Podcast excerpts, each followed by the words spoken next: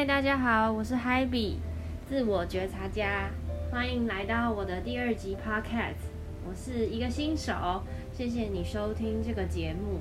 这个节目我非常喜欢帮助人认识自己，并且建立更亲密的关系，因为关系是使人幸福的关键。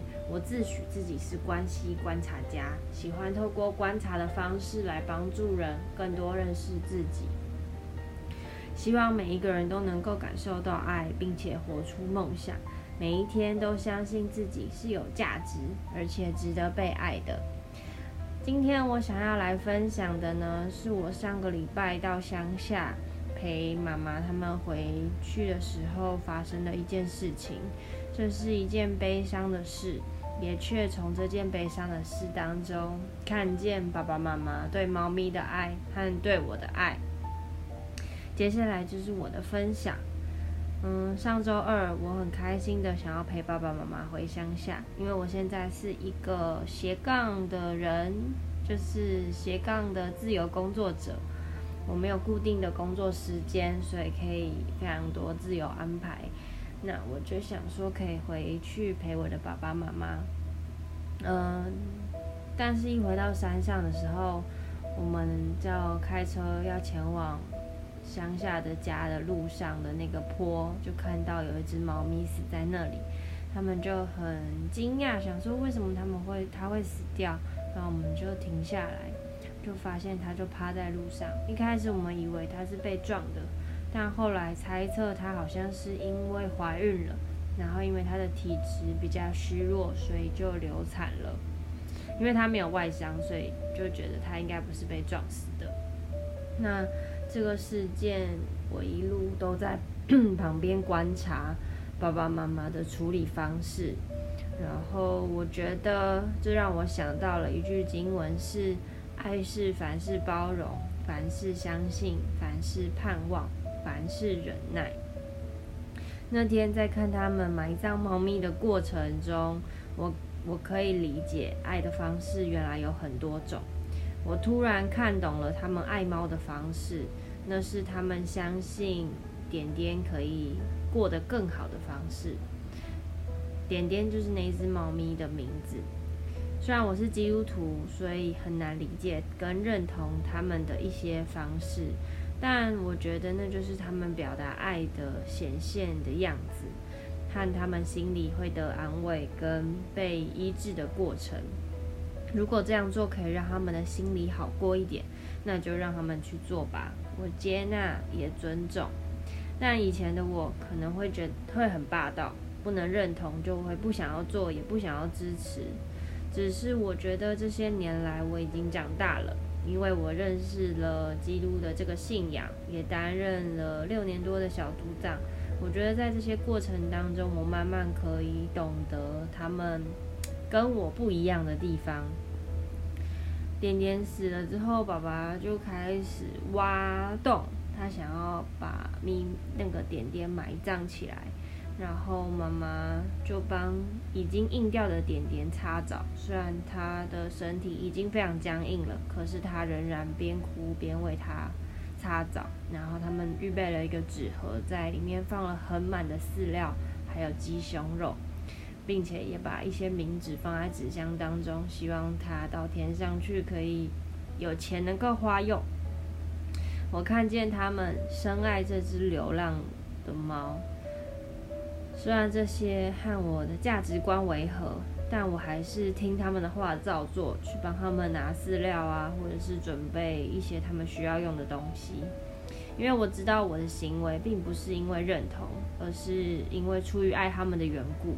但这些是我年轻的时候不懂的，如果不是我想要的或是认同的，我就会不想做。那就是以前的我。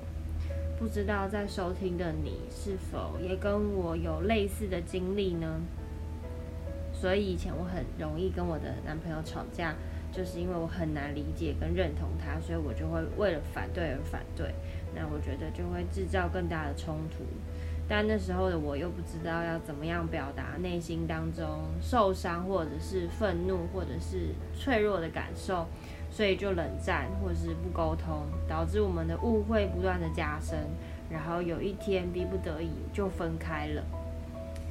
嗯，这是突然的插曲，想要跟你们分享，这是过去的我不够成熟所不会表达的，因此没有办法就是好好的经营一段关系。但长大之后发现，在关系当中其实没有对错，只有愿意在意的程度。嗯，他们不擅长会说爱我，我是指我的爸爸妈妈，但他们常常用行动展现对我的爱。以前我会非常期待他们能够听懂我的语言，或是跟我聊天，理解我的心情。但是我知道我们生长的环境和背景就是不一样。他们在过去的嗯原生家庭当中，爸爸妈妈并不会对他们说一些甜言蜜语，或者是关心他们内心的感受。只会用一些行为或者是行动去展现吧。我记得我的爸爸曾经跟我分享过，嗯，他口渴的时候跟阿公说他口渴，但是阿公却连一罐芦笋汁都舍不得买，好像才五毛钱吧，还是多少，我已经忘了。然后他就跟爸爸说：“你回家再喝水。”所以长大之后，爸爸会赚钱了以后，常常就买很多很好的东西给我们。虽然我有时候会觉得这样子好浪费哦，可是我又可以理解，那就是他对我们表达他最深的爱的表现。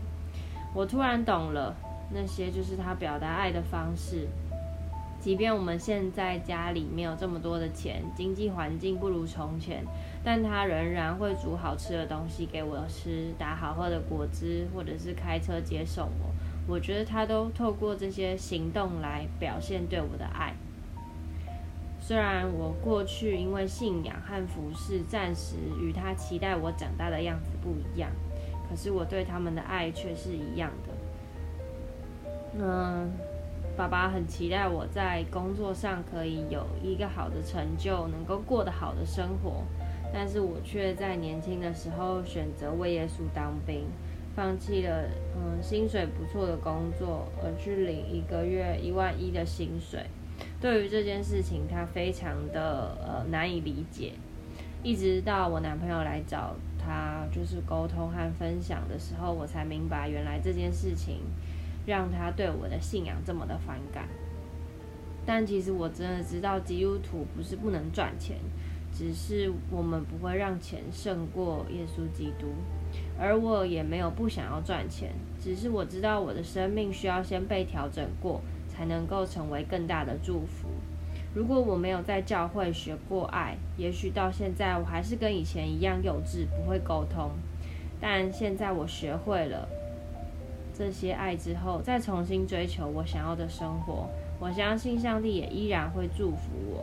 我会继续祷告耶稣，翻转爸爸对我信仰的误会，然后有一天我们可以更加学会彼此相爱。